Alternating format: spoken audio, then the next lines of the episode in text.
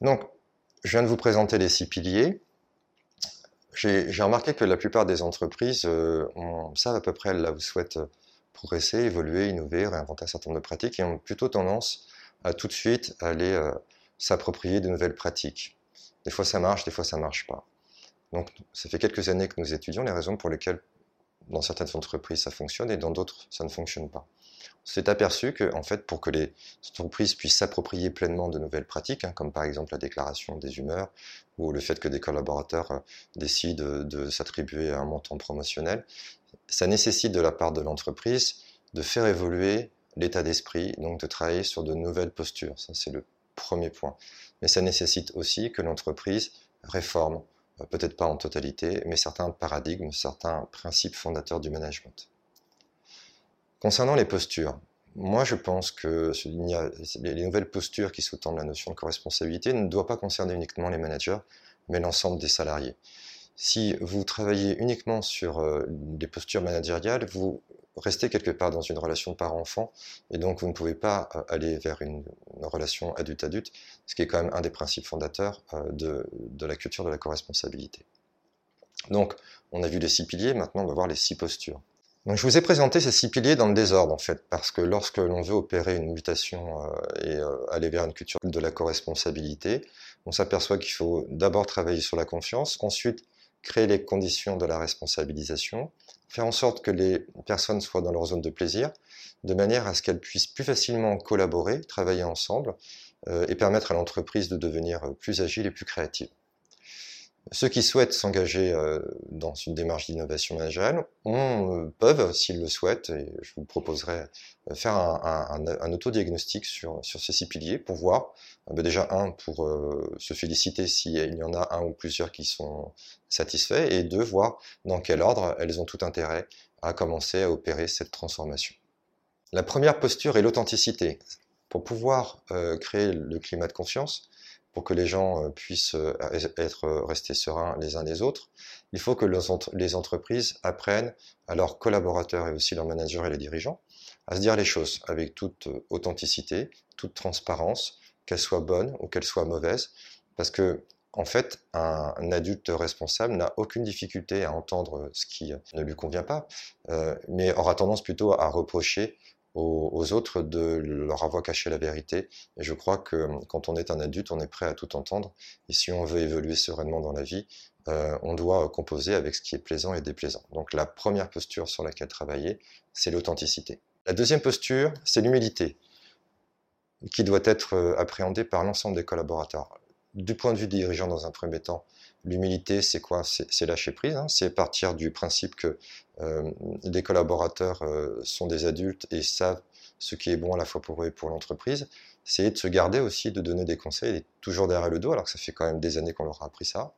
C'est euh, d'accepter des idées qui ne seraient pas comme les nôtres et de laisser faire les collaborateurs, notamment dans de nouvelles manières de, travailler, en étant convaincus de l'idée que s'ils changent euh, un certain nombre de, façons de travailler, c'est qu'ils estiment que c'est euh, mieux à la fois pour eux et pour l'entreprise. C'est d'ailleurs ce qu'on a découvert hein, avec euh, le travail à distance. L'humilité ne concerne pas simplement le manager, elle doit concerner tout le monde. Car sans humilité, eh bien, tout simplement, on va encore revivre la même chose, puisqu'on on va être encore dans une posture qui va être moi je sais, toi tu sais pas, et donc ça va générer un certain nombre de tensions et de conflits au niveau de l'entreprise. La troisième posture, c'est l'aventure. Alors pourquoi l'aventure? Tout simplement parce que euh, quand on évolue dans un environnement incertain, on part à l'aventure. Ça peut paraître un peu surprenant comme posture, assez inhabituelle, mais quand vous êtes dans un environnement très anxiogène et que vous ne pouvez pas prévoir, eh ben, la contrepartie, c'est de générer de la convivialité, de l'enthousiasme pour euh, d'une part se rassurer et puis se mettre en condition euh, d'évoluer dans ce type d'environnement. Comme l'innovation managériale a pour objectif de mettre les personnes dans leur zone de plaisir parce qu'on part du principe qu'une personne dans sa zone de plaisir sera un plus épanouie et plus performante, eh bien on, ne sait pas trop comment faire parce que comme on l'a dit, la plupart des outils de gestion des ressources humaines ou de management euh, sont plutôt rationnels, sont plutôt logiques. Or là, l'objectif c'est quoi? C'est de permettre à l'entreprise de pouvoir valoriser, donc faire émerger des talents, des potentiels qu'elle ne connaît pas avec les outils traditionnels et forcément, ça nécessite de l'enthousiasme, ça nécessite de l'ouverture, hein, un peu comme Indiana Jones hein, qui va chercher euh, son trésor. Et, ça, c'est un état d'esprit en, tant que tel qu'on retrouve beaucoup, notamment dans les, dans les startups. La quatrième posture, c'est la serviabilité. Alors c'est un mot aussi un peu particulier, celui-ci. on remarque que dans les entreprises où chacun a plaisir de faire plaisir à l'autre, ben, ça fonctionne beaucoup mieux. Pour bien comprendre, je me permettrais de faire une analogie avec une phrase que, j'apprécie beaucoup de Claude Nesta, qui, s'occupait de l'équipe de France de, de, handball, qui a été plusieurs fois titré, qui disait « Je n'embauche pas les 16 meilleurs talents, mais les 16 talents qui, ensemble, obtiendront les meilleurs résultats. » Et on voit bien que dans cette équipe, ce qui euh, primait, c'est cette solidarité, cette disponibilité, ce soutien mutuel, et puis le plaisir de faire plaisir aux autres et de privilégier le collectif euh, au-delà, au détriment de, son intérêt individuel. Comment s'y prennent les entreprises pour euh, renforcer la collaboration? En général, ils utilisent euh, plutôt des outils de type organisationnel, comme euh, l'organigramme, comme les descriptions de poste ou la répartition des rôles. Mais il faut être très très clair, c'est pas un document qui va permettre de renforcer la collaboration. La collaboration, c'est un état d'esprit. Et quand on voit aussi les fondements du management qui sont quand même basés sur la division du travail, on se rend assez vite compte que ce euh, le socle de la ration sont plutôt des, obligations réciproques. Et lorsque elles ne sont pas satisfaites, euh, c'est souvent générateur de tension.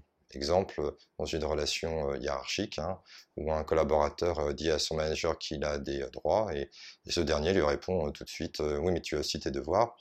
Quand on demande à des équipes les raisons pour lesquelles ils ont du mal à fonctionner, c'est souvent de la faute de l'autre.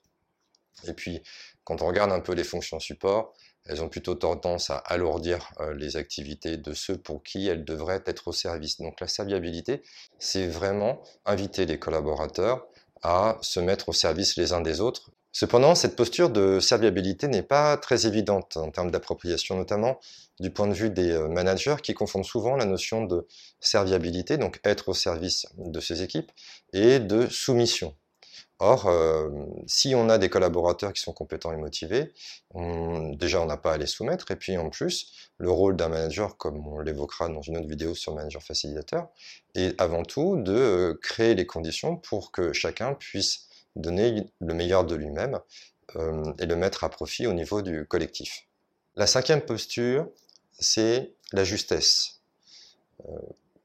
pour pouvoir s'autoriser à être agile, à expérimenter, il faut quitter, s'émanciper de la croyance selon laquelle euh, il y a une bonne solution pour tout et on doit être parfait. Si vous êtes dans une logique de perfection, vous allez euh, vouloir être en quête de maîtrise.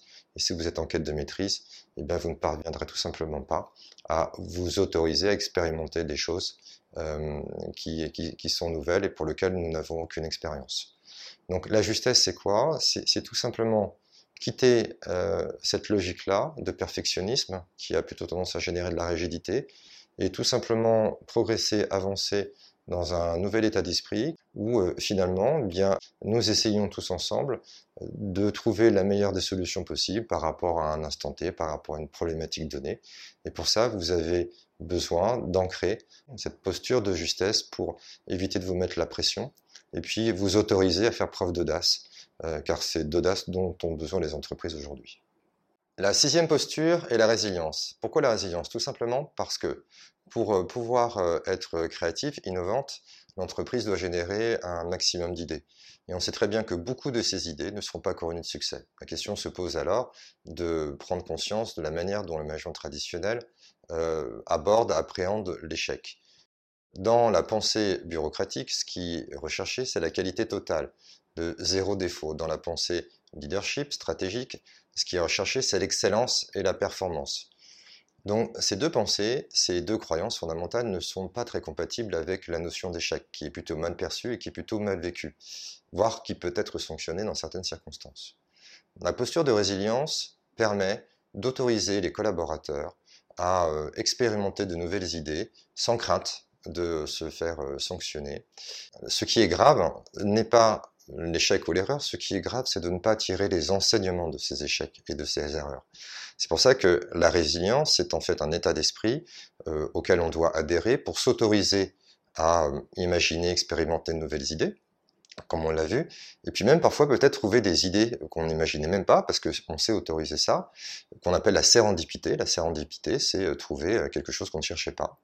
Et quand on y réfléchit bien, bah, l'innovation managériale, c'est quoi? C'est tout simplement apprendre à désapprendre, pour pouvoir réapprendre d'autres choses. Et dans ces apprentissages, que ce soit vis-à-vis de son marché ou en interne, dans les nouvelles pratiques managériales, il y aura forcément des moments où, ça ne va pas fonctionner.